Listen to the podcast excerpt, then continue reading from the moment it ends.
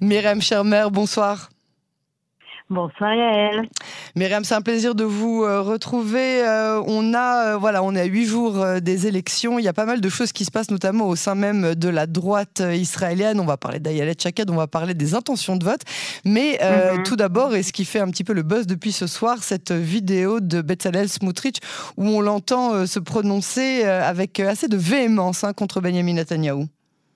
Oui, tout à fait. Il y a un scoop de notre euh, confrère euh, Michael Chemef hein, sur Cannes euh, euh, donc Smotrich qui a été enregistré. Alors au cours de l'année dernière, je, on ne sait pas quand, euh, et qui s'exprime de façon très virulente effectivement à l'encontre de Benjamin Netanyahu en l'accusant notamment d'être un menteur. Euh, de, de, mentir sur le fait qu'il ne voulait pas euh, faire un gouvernement l'année dernière avec Raham, qu'il le voulait très certainement et que c'est que lui, Smotrich, qui a euh, évité que cela se fasse. De dire que, que Netanyahou, c'est très compliqué, c'est même, je sais pas comment le traduire de l'hébreu, maca, c'est une tannée, voilà. Je pense que euh, un vrai coup. c'est une, voilà, une tannée, mais il faut il faut savoir choisir ses batailles, il faut faire avec, et en gros dire euh, on attend plus ou moins que. Il a une phrase quand même assez terrible. Hein. Il dit qu'on attend que la biologie ou que la physiologie fasse leur travail, c'est-à-dire en gros euh, bah, que Netanyahou euh, euh, décède. Hein, euh, clairement, il faut le dire, ou alors qu'il soit condamné à son procès. C'est ça qu'il dit. Peut-être que ça C'est terrible hein, quand même d'entendre ça au sein même de. Après, bon, évidemment, c'est une conversation privée qui a été enregistrée. On entend en hébreu chacun, ben chacun, un, menteur, fils de menteur, c'est. Ah, menteur, fils de menteur euh, euh, j'aurais pu avoir au moins deux mandats si j'avais dit la, de plus si j'avais dit la vérité sur cette histoire de mensonge euh, par rapport à Raham. J'ai préféré ne pas le faire, etc. Mais qui, qui, qui va de façon très très virulente contre Netanyahou. alors, on peut parler du timing, Yael. Pourquoi ça sort maintenant? Parce qu'encore une fois, ça n'a pas du tout l'air d'être une conversation récente.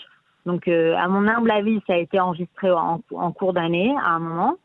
Euh, et je pense, ma, ma, ma, modeste théorie, c'est que euh, le Likoud, euh, depuis aujourd'hui, en a largement plus qu'assez de, de se voir perdre des mandats comme ça, mais vraiment, c'est l'hémorragie. Hein. C'est-à-dire que. c'est des voix qui sont clairement jetées à la poubelle. Non, mais le, sionisme religieux est en train de prendre énormément de voix ah et de mandats au Likoud. Mhm. D'accord? Donc euh, le Likoud. à une époque, ça dérangeait moins Netanyahou. À une époque, il disait votez où vous voulez pour la droite, de toute façon, ça arrivera chez moi. Aujourd'hui, effectivement, c'est plus la même. C'est différent. C'est différent. Yael, on a commencé la campagne, le Likoud avait autour, de 36 mandats en intention de sondage. Là, on, on, tourne, à, on tourne à 30 euh, 31, 32. Euh, on sait très bien que les sondages, c'est pas forcément la réalité, donc ça mhm. peut tomber en dessous de 30. Ça veut dire concrètement que euh, l'écart avec Lapide, avec Yachatid, est beaucoup plus faible que prévu. Ah. Qui, voilà, c'est ça. Imaginez un, un, un Likoud à 29-30 et un Yachatid à 25-26. Tout de suite, c'est autre chose. Tout de mhm. suite, c'est autre chose. Et donc, euh, le Likoud en a assez de perdre ses voix. Il n'a pas du tout envie d'avoir un sionisme religieux avec un Smotrich et Ben Gvir euh, triomphant avec 14, 15, 16 mandats. Parce que ça y est, hein, là, là, Smotrich et Ben Gvir, ils ont, ils ont l'appétit qui s'est ouvert, comme on dit. Euh, Smotrich fait déjà campagne pour obtenir le portefeuille de la défense euh, et euh, présente tout un tas de réformes qu'il souhaite faire passer. Enfin, euh, le sionisme religieux se comporte clairement comme la, future troisième plus grosse faction au sein de la Knesset, qui concrètement obtiendrait tout ce qu'elle veut dans un gouvernement de droite euh, homogène.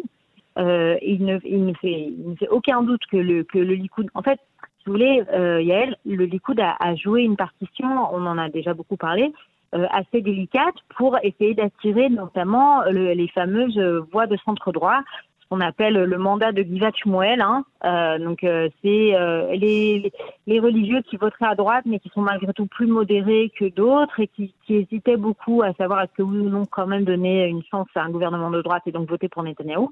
Et le Likoud a vraiment essayé d'aller les chercher. C'est notamment aussi la raison de la rivalité avec Ayelet Chaked. On en reparlera tout à l'heure. Mm-hmm.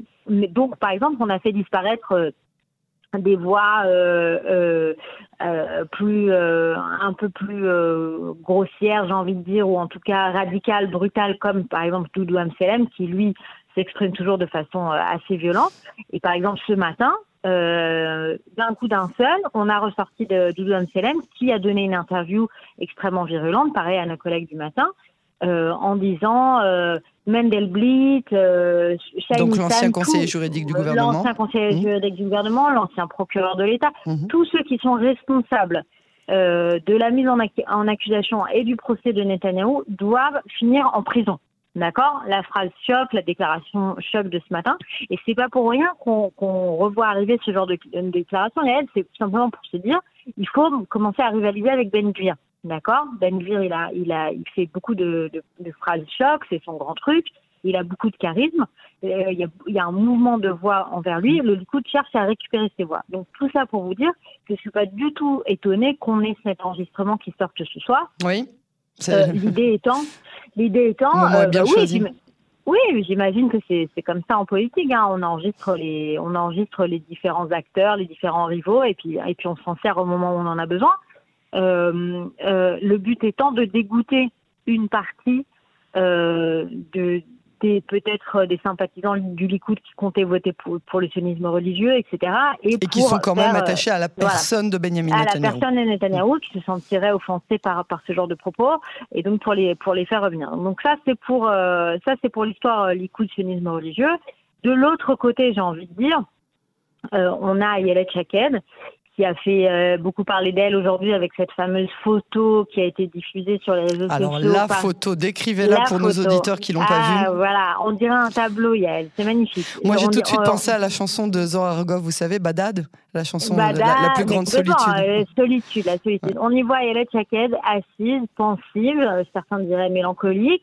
Il manquait que la bouteille de rouge hein, sur la table. Voilà, à une table toute seule, dans, une, dans une pièce complètement vide, mm. sans téléphone, sans, lire quoi que ce soit, sans lunettes, sans rien.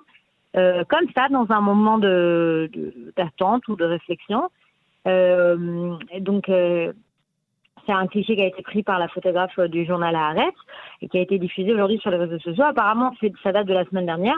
Ce qui est absolument tragique, c'est l'histoire derrière la photo. C'est en fait Ayelet patientait pendant, où il y, avait un congrès où et, était en train d'être interviewés tous les grands politiques et elle patientait dans la pièce dans l'espoir, en fait, Netanyahou était en train de tenir son discours sur la scène, dans l'espoir que Netanyahou repasse par cette pièce-là en sortant et qu'elle puisse euh, lui serrer la main, créer un moment et que ce soit euh, immortalisé en photo.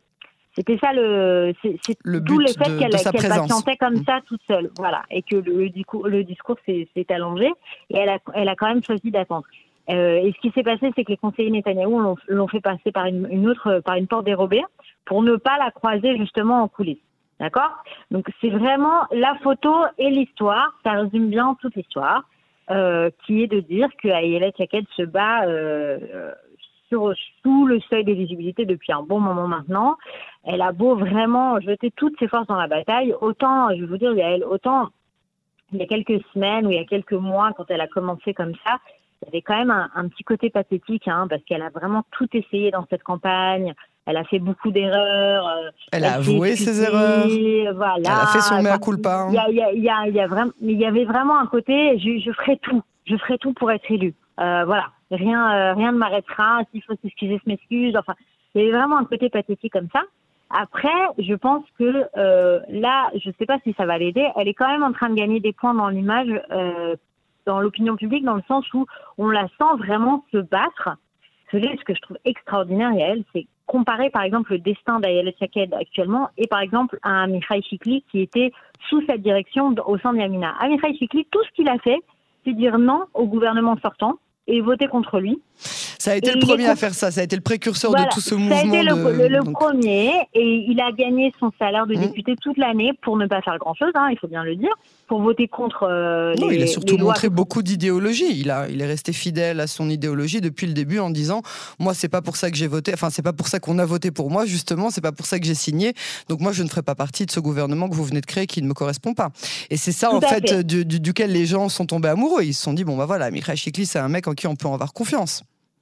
En tout cas les électeurs de droite. C'est débattable, mais ce que, ce que, je voulais dire, c'est que sur le, sur, le plan du, sur le plan du travail, vous, euh, vous voyez ce que je veux dire? Mm -hmm. Sikli, il n'a pas été ministre, il n'a pas travaillé en commission, euh, il, a, il a finalement très peu donné de temps de travail en tant que député. Et aujourd'hui, il est confortablement installé à la 14e place euh, du Likoud. Quoi qu'il arrive, rentrera à la Knesset en mhm. faisant campagne très euh, paisiblement, j'ai envie de dire. Mhm. C'est pas c'est pas pour dire qui a tort ou qui a raison, mais vous le comparez avec Naël Chaked, qui a été ministre de la Justice euh, pendant quatre ans, qui a été ministre de l'Intérieur, qui était censé être, en tout cas à un moment, une future première ministrable, hein, avec, mhm. on lui prédisait vraiment un destin formidable, qui est en train de se battre euh, pour, qui a jeté toutes ses forces dans la bataille, qui vraiment emmène le combat de la dernière chance. C'est assez, euh, c'est assez ironique euh, comme destin. Euh, on l'a, interviewé la semaine dernière avec les larmes aux yeux en disant je vois pas mes enfants. Enfin bon, vraiment on la sent, euh, on la sent au bord du gouffre, hein, vous voyez. Et là, le, les dernières infos qui sortent, c'est la question de savoir est-ce que oui ou non elle va quand même renoncer. Il est tout à fait possible que dans les 40 prochaines 48 heures, les deux jours qui viennent là, elle annonce finalement un retrait. Mm. Euh, en fait, le débat au sein de ses conseillers, c'est la question de savoir est-ce que, si elle ne finit par ne pas passer, est-ce que le camp de droite l'accusera définitivement de l'avoir coulé? Et là, ce serait vraiment euh, la der des der. Ou est-ce que, euh, en sachant si elle arrive quand même à réunir deux mandats, deux mandats et demi, trois mandats, allez, soyons fous, est-ce que ça lui donnera une longueur d'avance? Pour la prochaine fois Telle est la question. Et on sera fixé euh, dans, euh, dans, sous 48 heures réelles. Donc ça, c'est toute la situation à droite. Myriam, un dernier, mot, oui, un dernier mot quand même sur euh, les intentions de vote qui, qui, qui, qui changeraient au niveau des électeurs de droite avec les quelques instants qui nous restent.